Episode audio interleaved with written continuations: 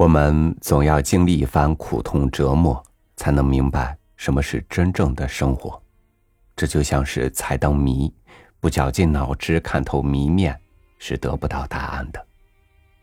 今天和您分享曹禺的文章《解谜》。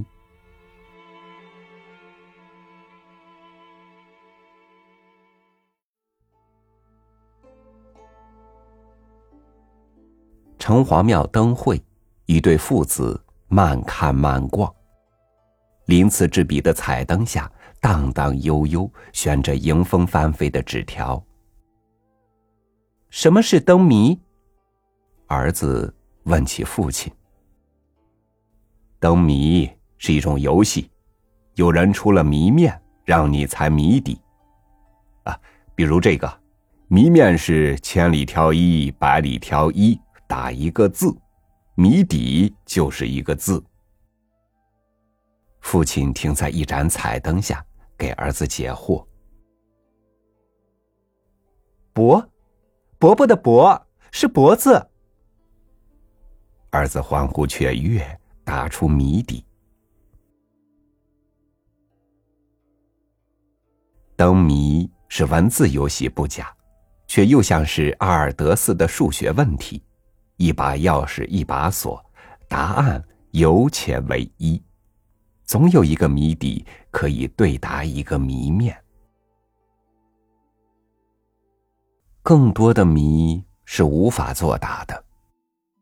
历史是谜，因为我们回不到过去；宇宙是谜，是因为我们尚在地球徘徊；科学是谜，因为知之甚少。甚至一无所知。生活也是谜，因为我们识不破，看不透。于是，对于事事都问的孩子，父母能够答复的也将越来越少。知道这样一个温暖且动人的情怀，在中国很多地方，考古人都没有选择对古迹遗址打破砂锅挖到底。不是不想，而是不忍。历史属于当代，也属于未来。历史之谜需要当代人作答，也需要未来人作答。谜是过去留给未来的财富与礼物，让历史之谜沉睡，把谜题留给后世后辈，他们自有他们的回答。就像明智的父母。不是教给孩子多少答案，而是教会他们如何向世界发问。不知道答案并不可怕，不知道提问才最可怕。如果世界没有提问，答案远没有我们想象的意义重大。有人说，最准确的史实是接近于美的真。最合理的推测是近于真的美，都有不可取代的价值。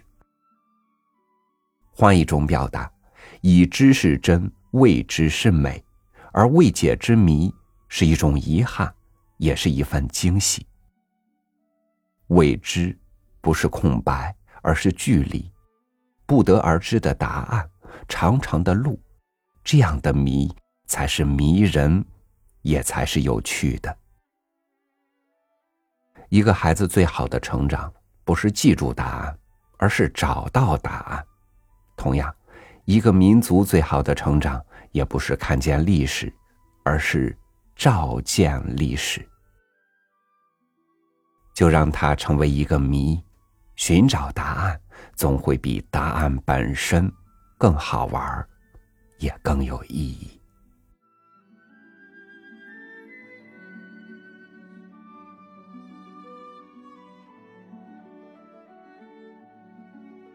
如果你还不能接受生活给你的安排，或者对这种安排不满，那就把它当成一个谜来解一解吧。